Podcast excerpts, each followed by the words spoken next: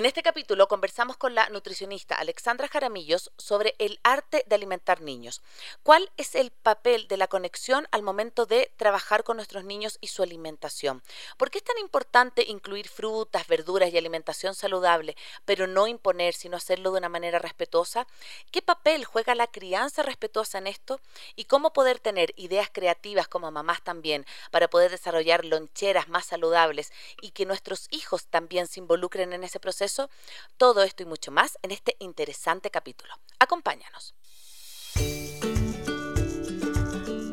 Hola, soy Cone Aitken y yo Paz Dávila. Somos Maternidades Imperfectas, una plataforma que acompaña, empodera e inspira a las mujeres madres a vivir la maternidad como un espacio de autoconocimiento, fuerza y crecimiento personal. Guiamos a las madres desde la maternidad que vivimos hasta la que queremos vivir. Nos interesa reescribir las historias de las mujeres madres, reflexionando y visibilizando maternidades reales, honestas y diversas, alejadas de los juicios y los dogmas que pesan sobre nosotros. Queremos guiar a las mujeres a encontrar su propia voz en la maternidad, a ponerla a su favor y a convertirla en una experiencia de poder y de equilibrio. Nos ilusiona acompañarte a florecer en la maternidad. Bienvenidos. Hola a todos, hola a todas, bienvenidos a este nuevo capítulo de Maternidades Imperfectas, este espacio que te acompaña, que te escucha, que te inspira el transitar de la maternidad. Mi nombre es Cone Aitken y el día de hoy nuestro capítulo llega gracias a Cirano. Cuando visitas un local de Cirano, te encuentras con productos deliciosos y de gran calidad, gente amable y sonriente, un espacio cordial e inclusivo. Cirano, el mejor lugar para disfrutar un momento feliz en familia.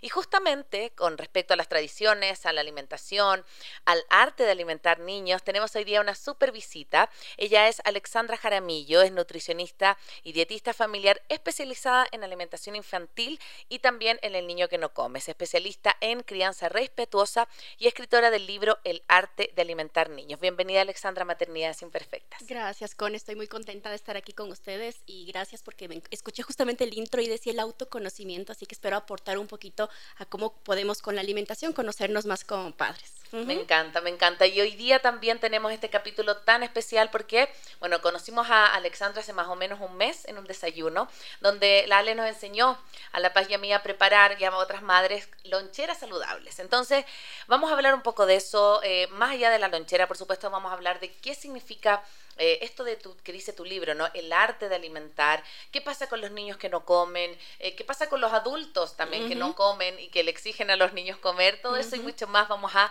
ver el día de hoy. Recuerden que estamos también en vivo a través de nuestro canal de YouTube y de Facebook y pueden hacernos sus preguntas al WhatsApp 098 053 5734. 098-053-5734. Vamos a comenzar entonces, querida Alex, primero presentándote. Yo te nombré un poquito de tu, em, de tu carrera, de tu carrera profesional, pero cuéntanos tú, ¿cómo te gusta que te conozcan? ¿Qué, quieres contarnos de ti? Em, quizás tu familia o qué te gusta hacer para que la gente que nos está escuchando te conozca un poquito más. Perfecto, a ver, mira, yo soy nutricionista dietista infantil, me encanta todo lo que es la alimentación para los niños. Realmente me volqué a esto a partir de que fui mamá. La, la maternidad me transformó transformó y me sigue transformando día a día. Y parte de eso fue también transformar mi carrera profesional. Eh, empecé en el área comunitaria y luego seguí el área infantil de apoyo a los padres y la crianza respetuosa. Soy mamá también de una pequeña de siete años y medio. Eh, feliz mamá de una pequeñita que me enseña un montón. Es este, mi mm. maestra, tú sabes también.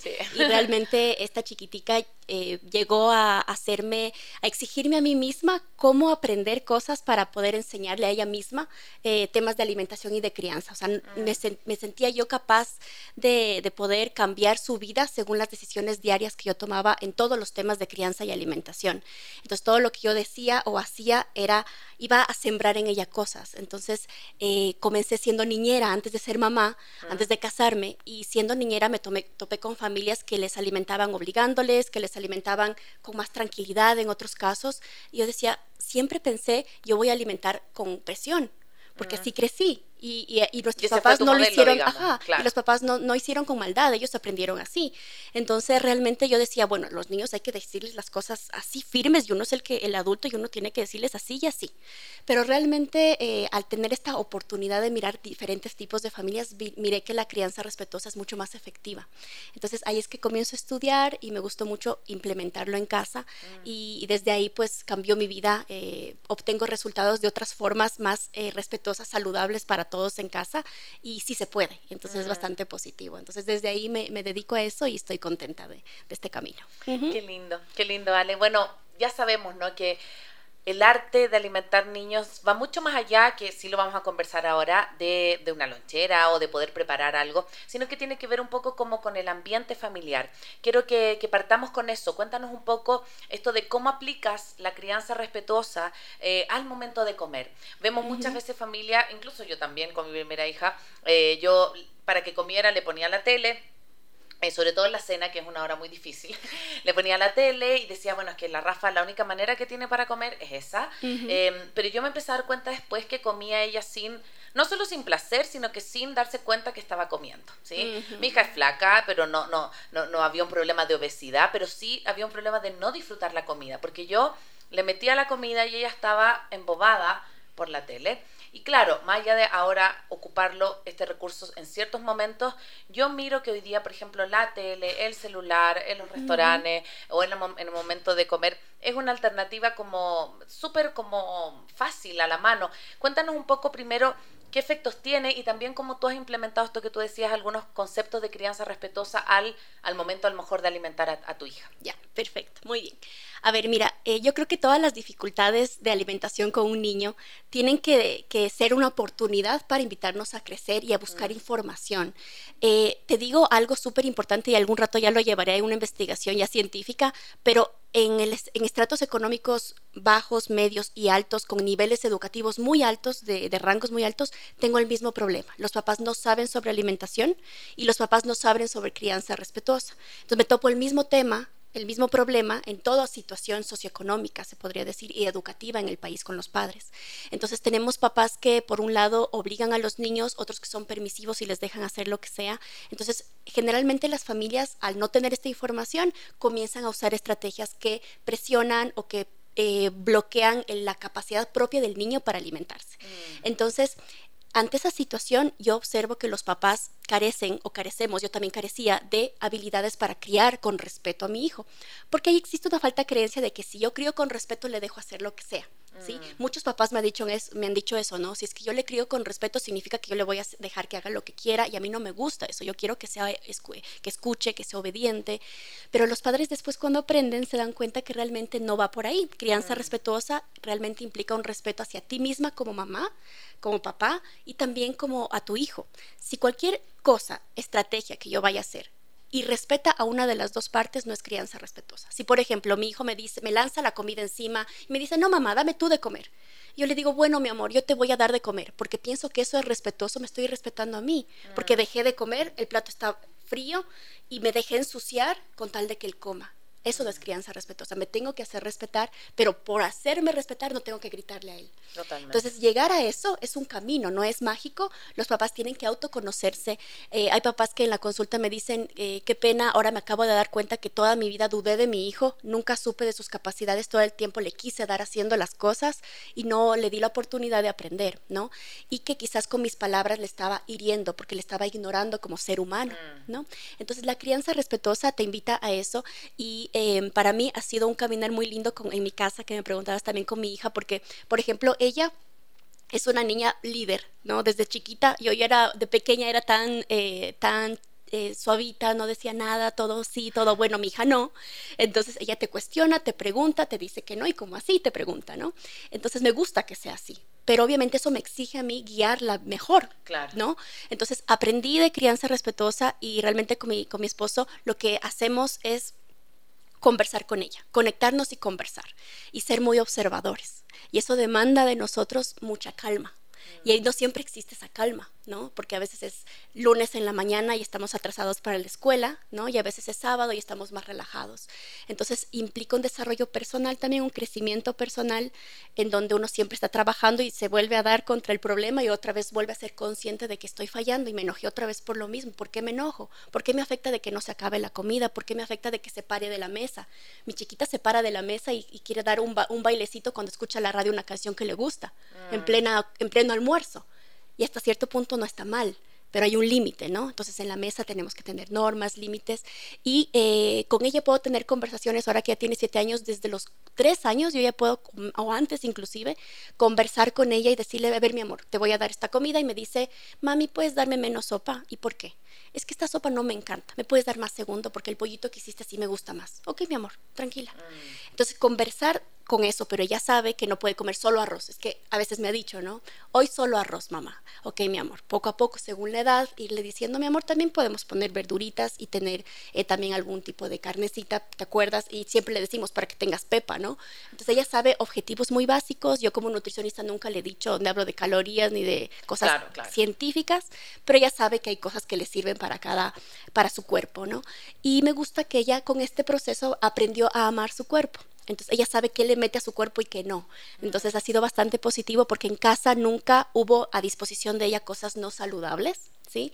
Por ejemplo, gaseosas, ¿no? Que estén a la disposición de ella no hay, nunca hubo. Pero ahora ya se encuentra en las fiestas la gaseosa, ¿sí? Pero ella sabe lo que es y si es que alguien le ofrece y no hay más, se toma tranquila, pero no se desespera, porque nunca le prohibí la gaseosa. Son ejemplos de cosas que me van pasando con crianza respetuosa, se van resolviendo y hay como más de 100 estrategias de crianza respetuosa que uno va eligiendo según la dificultad.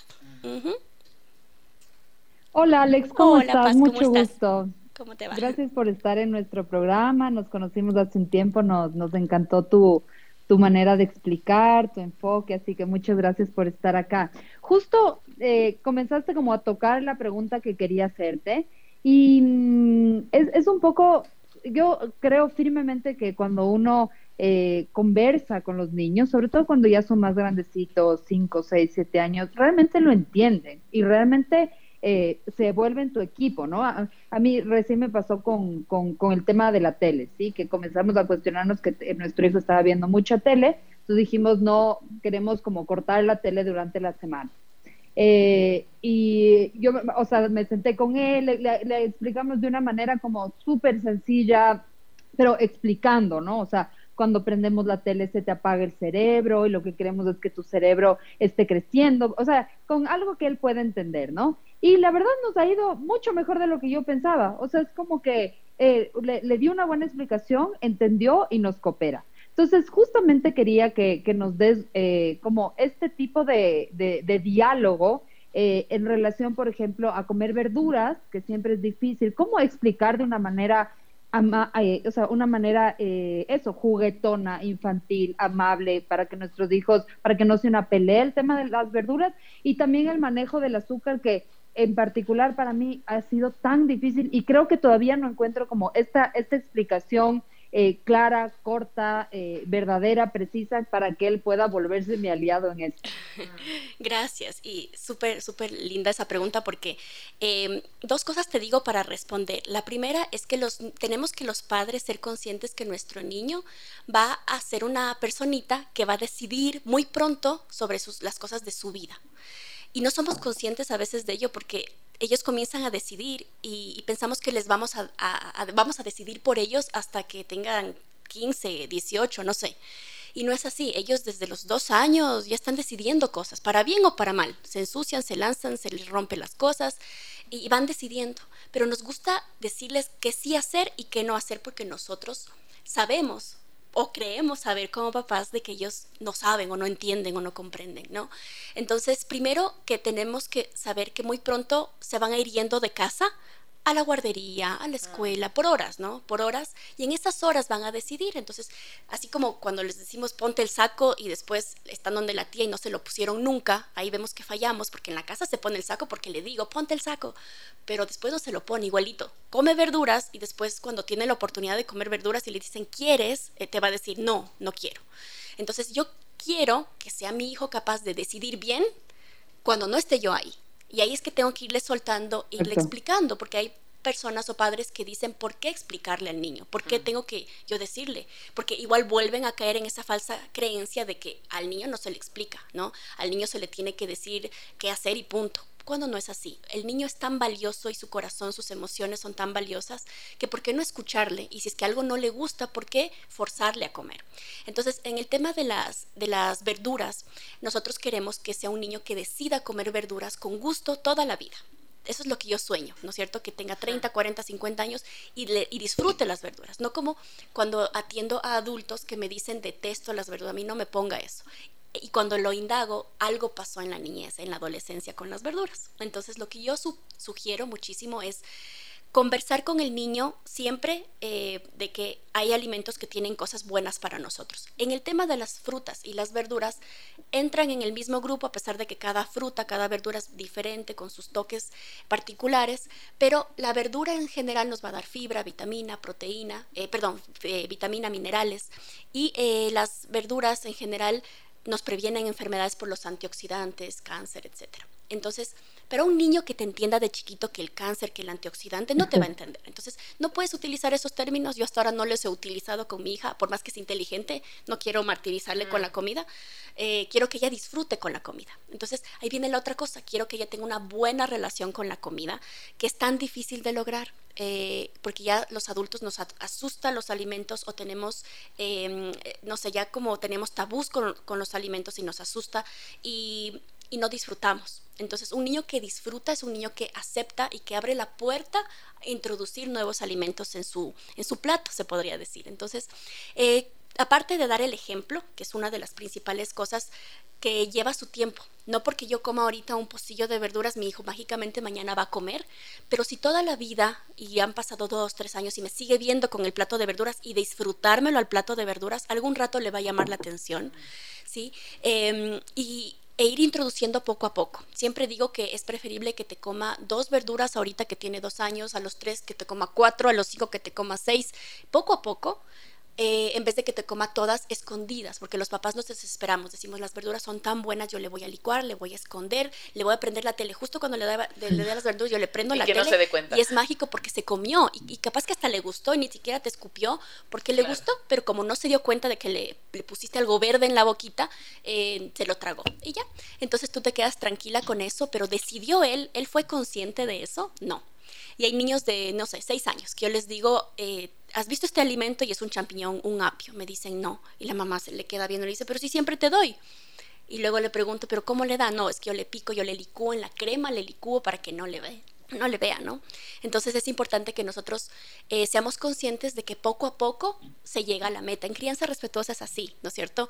Porque lastimosamente los padres, y en Ecuador hay unos índices de violencia muy grandes a nivel familiar, se piensa que con, la, con el maltrato, con el grito, con el temor infundido en el niño, eh, se va a lograr más rápido. Los papás no tenemos paciencia para esperar. Quiero que coma verduras hoy y no me quiero esperar. Entonces tenemos que esperar ese tiempo de ellos, pero también debemos aprender a observar para saber que los niños, si, si, fuera por ellos, algunos no comerían verduras, nunca también, mm. ¿no? Entonces hay que también saber qué se le ofrece en la casa, qué existe en la casa, qué alternativas le doy y conversar, como decías tú, Paz, de, de tienes, em, porque te veo que dejaste ahí los champiñones ¿qué pasó?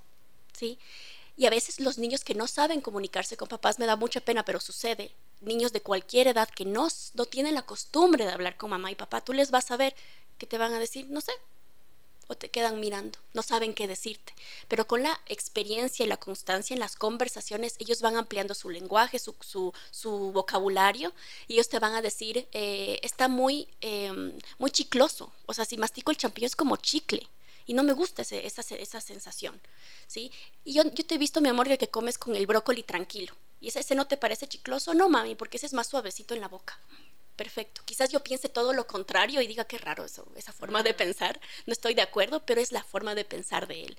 Y le puedo preguntar, ¿y tú cómo crees que te pueda gustar el champiñón? Yo creo que si es que te molesta esa, esa sensación, si le picamos o le hacemos más delgadito y le hacemos salteado con ajo, quizás te guste. ¿Quieres intentar la próxima? Bueno, mami, podemos darle la oportunidad, ¿no?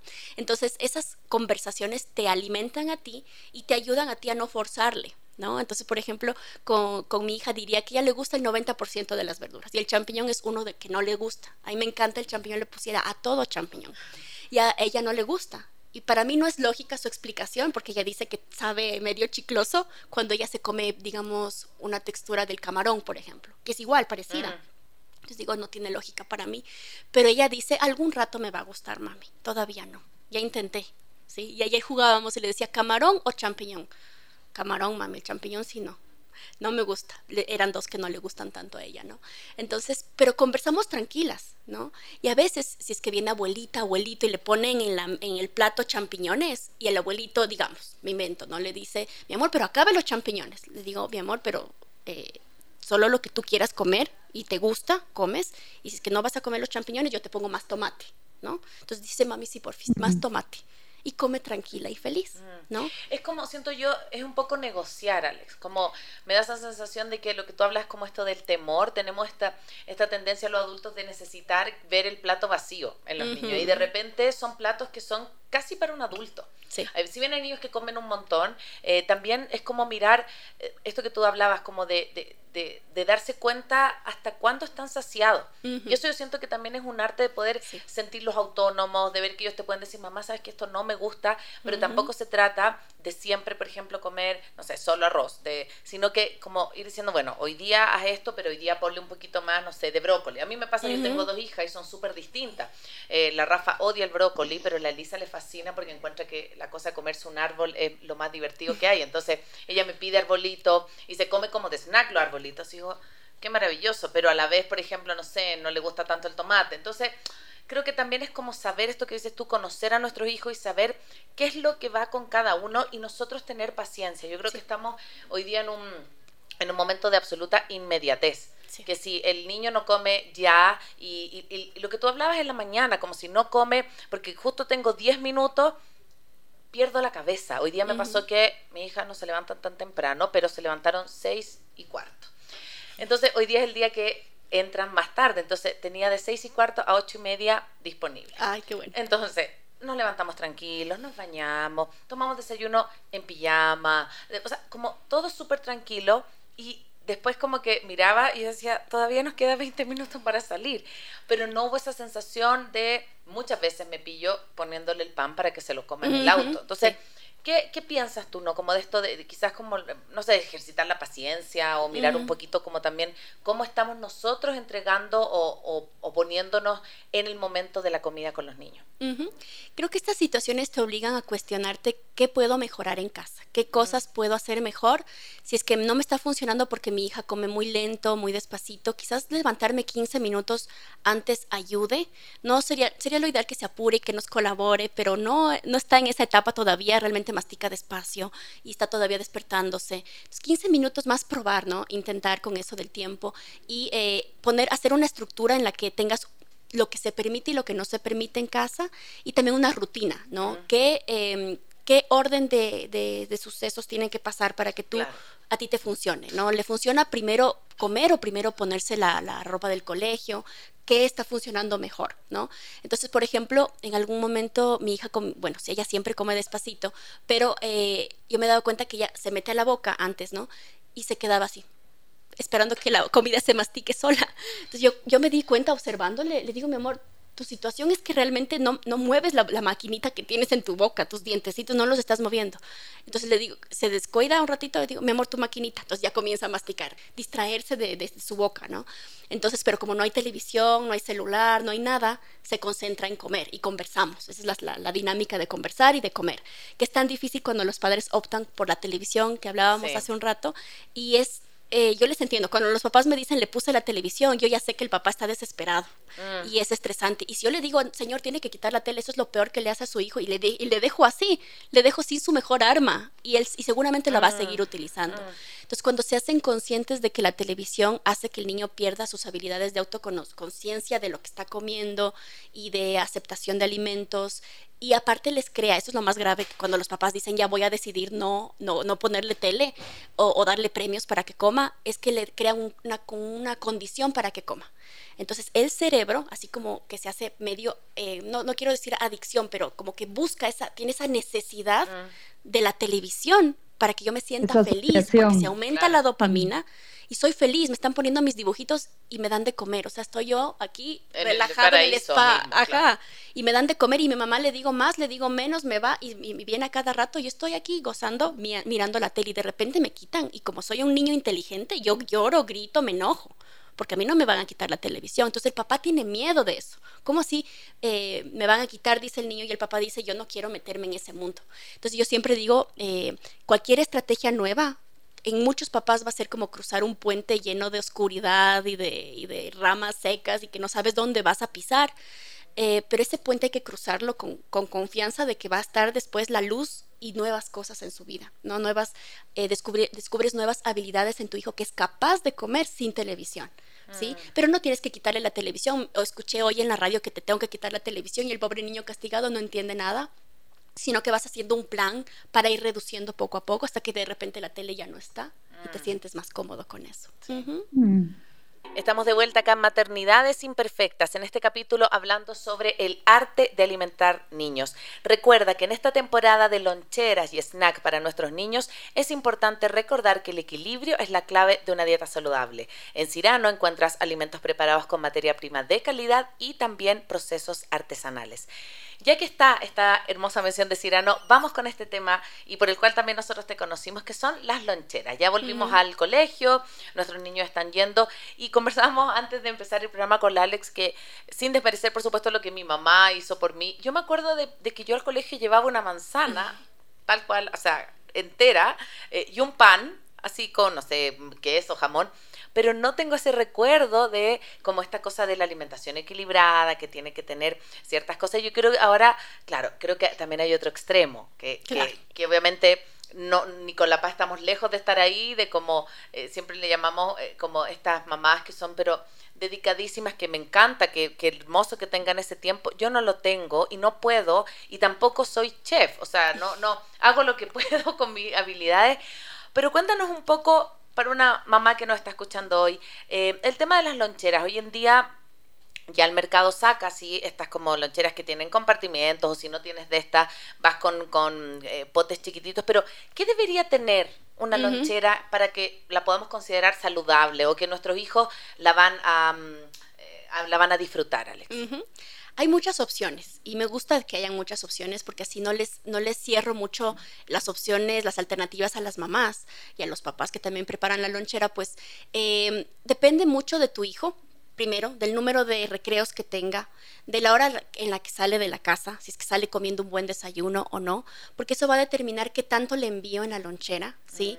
Eh, depende si es que tiene un lugar para calentar, porque también te va a decir, puedo mandarle cosas que se caliente o necesito mandarle cosas que se consuman frías y que sean ricas frías, ¿sí? Eh, eso te va a hacer decidir a ti qué lonchera puedes mandarle a tu hijo. Adicionalmente, tú puedes mirar de que tienes que armar la lonchera con tu hijo, entonces decirle, tú le dices la regla de juego. Entonces le dices, mi amor, todos los días te quiero mandar fruta, ¿sí? Y te quiero mandar fruta porque eso te va a ayudar a prevenir enfermedades. Tú estás sanito y es gracias a la fruta, ¿no? Entonces pongámosle siempre fruta y variémosle un día, cada pasando un día una verdura y después te quiero mandar algo que te dé energía. Entonces ahí entran los cereales, los carbohidratos, los tubérculos, ¿no? Y te quiero enviar también algo que te dé, eh, que te ayude a tener fuerzas para, tu inteligencia, para estudiar, algo que tenga proteína, ¿no? ¿no? Ni siquiera tienes que mencionar la palabra proteína, solo con fuerza está suficiente. Entonces esas tres cosas tratemos de mandarte. Hay días en que si es que solo le envío fruta con carbohidrato está bien, Mm. ¿sí? Pero si mi hijo recibe un solo recreo y le veo desde las 6 de la mañana a las 4 de la tarde recién y el almuerzo lo consume ahí, yo tengo que saber si ese almuerzo tiene proteína. Si tiene proteína, la lonchera puede tener algo más chiquito. Entonces, por eso es que me adecuo a mi hijo, a su situación, a su escuela particular. Entonces, no tengo que, si es que me faltó proteína, hoy no tengo nada de proteína en la refrigeradora, pues si le mando carbohidrato y fruta, no pasa nada. Pero al menos dos alternativas, idealmente tres, que sean variadas y de colores. Entonces, así yo puedo armar con él y decir, te voy a mandar habas como, como algo que te dé carbohidrato, te voy a mandar con queso, habas con queso. Y aparte te voy a mandar un orito. ¿Sí? ¿Qué te parece eso? Sí me parece bien, pero las habas, mami, el queso ponle aparte, como tú decías, ¿no? Entonces conversamos y vamos armando esas tres cosas. Yo recomiendo que, que vayamos teniendo ideas. Eh, justo en mi página pueden ver, ahorita publiqué como unas para dos o tres semanas, no me acuerdo. O para un mes publiqué. Entonces ya están listas las loncheras, solo se descargan y imprimen y tienen en la refri. Y son de las, son de las fáciles, porque pensaba hacer de las difíciles que son de arepas y tanta cosa. Y dije, no, esas, esas yo, ni yo puedo, no tengo tiempo, entonces mejor las fáciles. Ajá. Mira, qué, qué importante mm. ese, bueno, vamos a dar también eh, todos tus datos al final también para que la gente que nos escucha te pueda seguir, porque a mí me pasa eso, ya a mí se me acaba la creatividad. Entonces yo me, pillo en las noches, mi momento de angustia es la lonchera, porque yo digo, ya, ¿qué hago? ¿Qué le, ¿Qué le, hago? Porque claro, las dejo preparadas, excepto las cosas que son como en el momento, pero la fruta trato de dejarla cortada, si son palitos, zanahoria, lo que sea. Pero a mí me da esa sensación también de que es un bonito momento como para hacerlo mi hija tiene dos y medio, la otra tiene cinco y medio. Con la de cinco y medio sí podría, con la chica también de pronto. Eh, y hay algo bonito que tú, ¿te acuerdas cuando, cuando fuimos a ese desayuno paz de, de, ponerle un mensajito o ponerle a como un, un dibujo, un, un post-it que dice te quiero? Porque eso de que, de que encuentren algo también que les recuerde el cariño, yo creo que hace de esto como que no sea solo alimentación por alimentación, sino que también sea nutrición en todo el término de la palabra. Sí, y, se mm. te pueden ocurrir mensajes bastante divertidos y chistosos, ¿no? Porque a veces le mando, cuando tengo tiempo, y le recorto un corazón de papel ahí mal recortado a veces, eh, pero le pongo te amo mucho, mi amor y le mando así, ¿no? Pero cuando le mando algo más chistoso, le puedo decir alguna frase como que te, te, te, te, hice esta formita, ojalá que no esté tan loca, este, pero te amo, más tarde nos vemos, o más tarde nos vamos a ir a jugar al parque. Entonces ya le doy algún tipo de alegría relacionada con la comida, a que a muchos niños les, les falta, porque eh, muchos de, los, de mis pacientes me dicen, eh, mi hijo no come feliz. Y el niño me dice, mi mamá me llama a comer y sufro no me gusta. Ah. Entonces comen sin mm. disfrutar porque saben que es el momento en el que la correa está en la mesa, el grito de la mamá, la mamá se pone tensa, los castigos vienen, entonces no les gusta comer en familia a veces. Entonces la lonchera puede ser una mm. oportunidad para decirle comer es divertido y puedes sentir emociones de alegría y de amor cuando estás comiendo. Mm. Qué lindo, me, me encanta esto que como esta distinción que se la pone, ¿no? Como la alimentación y la nutrición, porque creo que al hablar de nutrición, pues estamos hablando de tanto más, ¿no? O sea, es como un sentido, este sentido que te conecta con, no sé, con el placer, con el gusto, con lo social, con la familia, o sea, es un mundo mucho más amplio que, la comida, ¿no? O sea, es un mundo bien emocional también. Eh, y en ese, en ese sentido, eh, tú también mencionabas antes, Alex, que me, que me gustó, que decías, también tiene que ver con el amor al cuerpo. Entonces, quería que nos, como que desarrolles un poquito más eh, esta idea y también cómo acercarles a la, a la comida, a la cocina. Por ejemplo, a mi hijo, a mi hijo le gusta cocinar. Eh, y bueno, o sea, yo, yo no he pasado como que de hacer pancakes, tortas, pero me gustaría como, ¿cómo le acerco más, no? O sea, cómo realmente porque yo siento que es una conexión. O sea, a mí me ha pasado, yo en general no me gusta mucho cocinar, pero sí me ha pasado de épocas que me conecto. O sea, algo pasó y estoy como más conectada, me gusta más. Entonces, un poco estas, estas dos estrategias, ¿no? Cómo vincular este tema de la alimentación con el amor del cuerpo y cómo acercar eh, la cocina, este arte también de la cocina a los niños. Sí, sí, sí, gracias.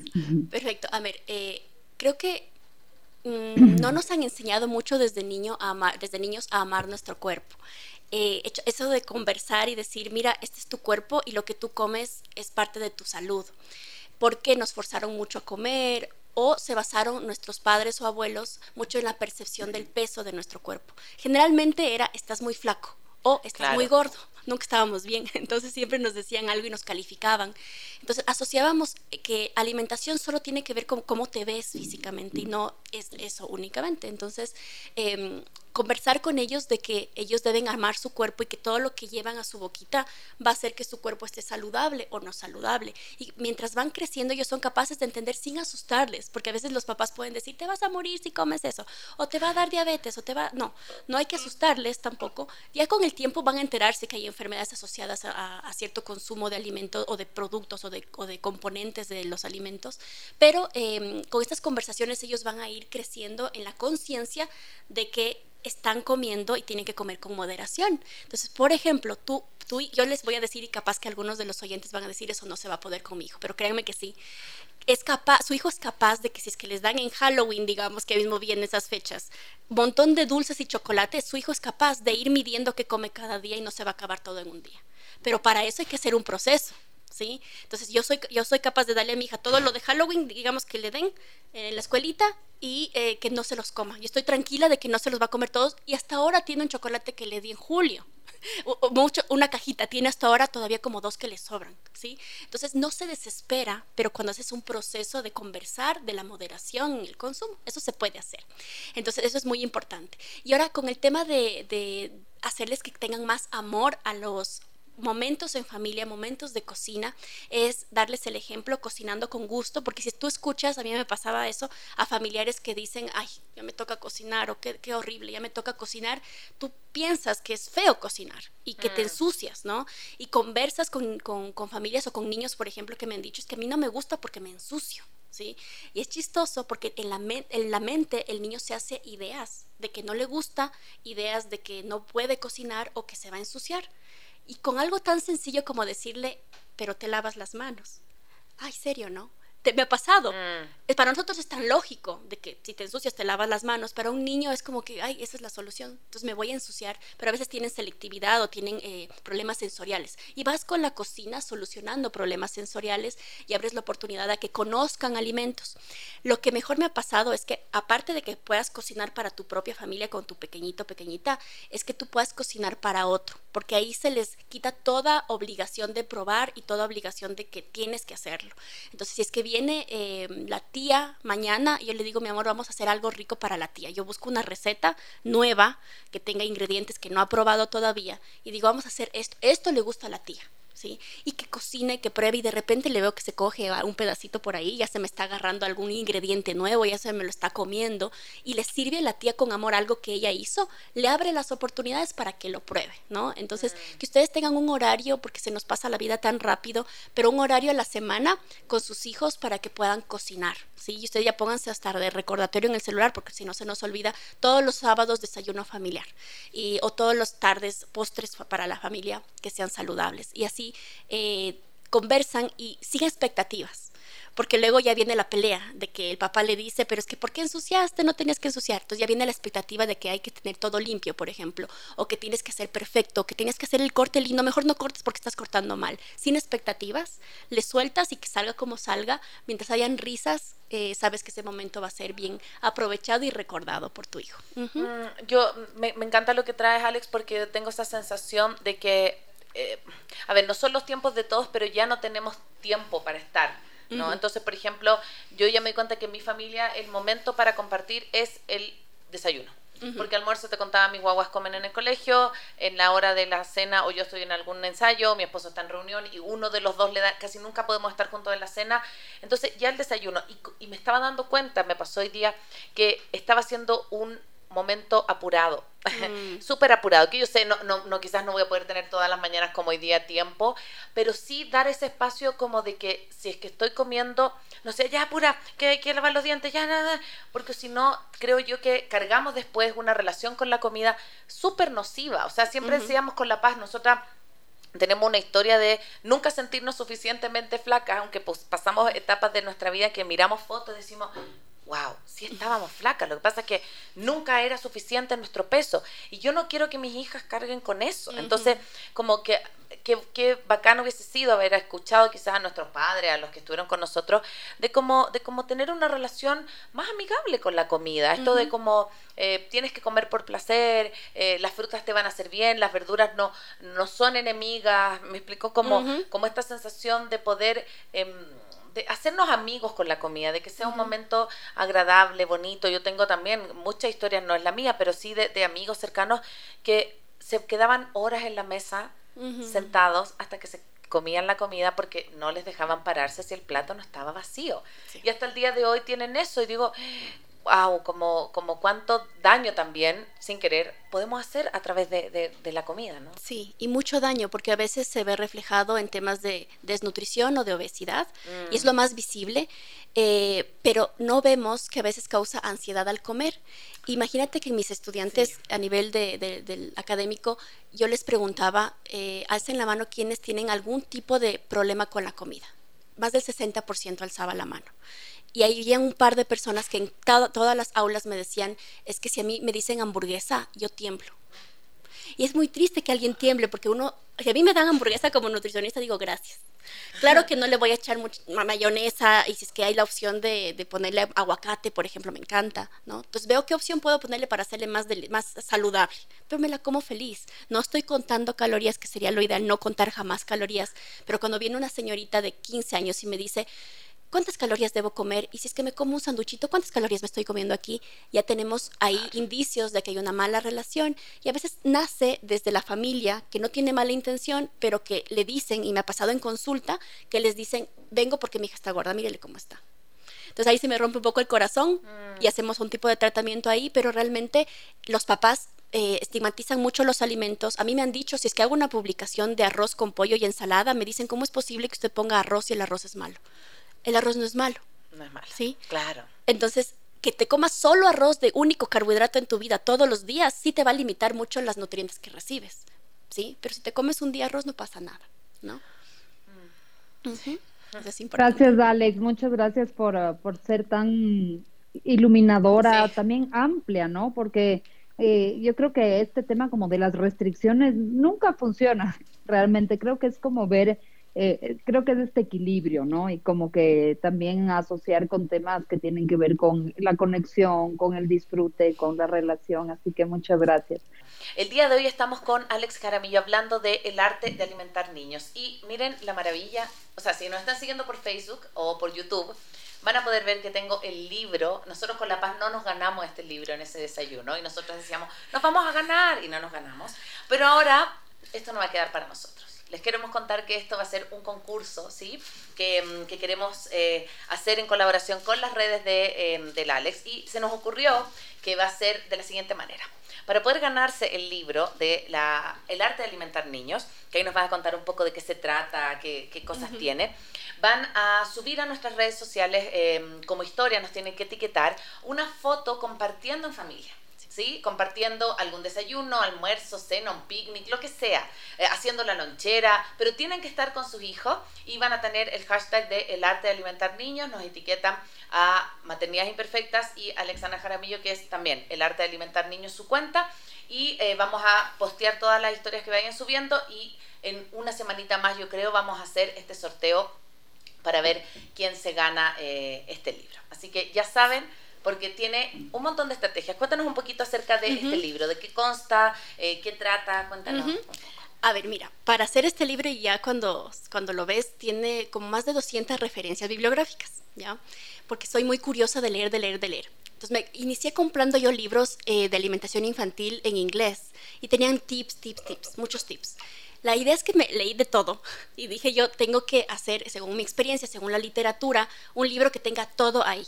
Ah. todas las estrategias, pero bonitas, que no estén todo hecho más a la lectura, sino que sea práctico. Entonces escribí cuatro pasos que se llama el modelo Come. Entonces te, desde el, modelo por las siglas justamente te conoces tu situación familiar eh, propia, observas la realidad de tu hijo, eh, mejoras la estructura de las comidas y luego aprendes a educar nutricionalmente en el libro. Y ahí están las 50 estrategias que unen estrategias de alimentación y de crianza respetuosa. Entonces por cualquier lado vas a saber prevenir y tratar dificultades de la alimentación e incluye también recomendaciones nutricionales y recetas también para de, de yapa para que puedan tener las mamás ahí. Qué hermoso, qué hermoso, me encanta, me encanta. Así que ya saben, ya saben, van a tener a través de nuestras redes este concurso donde acá hay mismo una, una foto, ¿no? Eh, como esta que sale Alex con dos niños em, cocinando, lo mismo. Lo, lo, que ustedes quieran para que también fomentemos este espacio que ya hablábamos, no solo comer, no solo alimentarse, es nutrirse, eh, de manera como, como muy amplia la palabra. Bueno, muchas gracias Alex por haber estado aquí. Eh, vamos ya cerrando este programa y siempre cerramos como con las ideas fuerza, con lo que queremos eh, destacar de esta linda conversación. Así que adelante con, con tu idea fuerza. A ver, me quedo con varias cosas, Alex. Ha sido muy, muy como...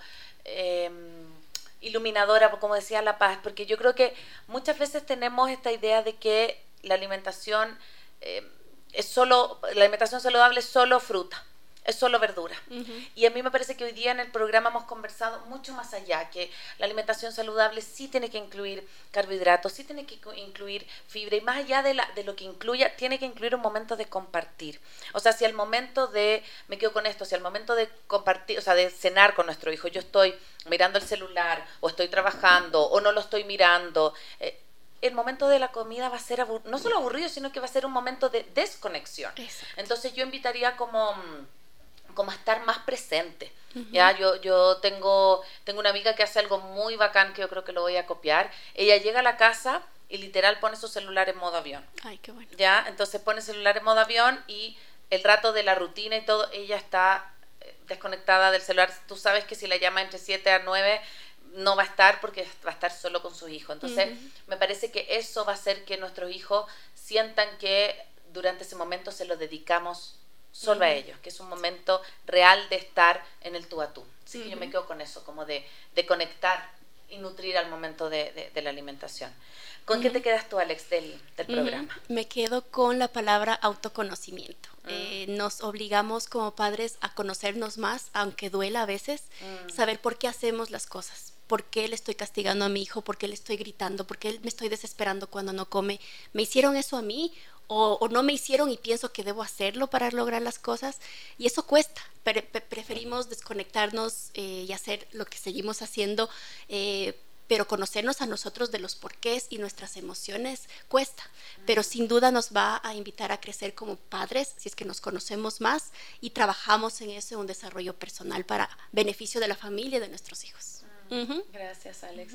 Paz, ¿con qué te quedas? Qué bonito. Me quedo con algo sencillo, pero que realmente a mí sí me, sí me ha funcionado y es este tema como del diálogo y los acuerdos con los hijos.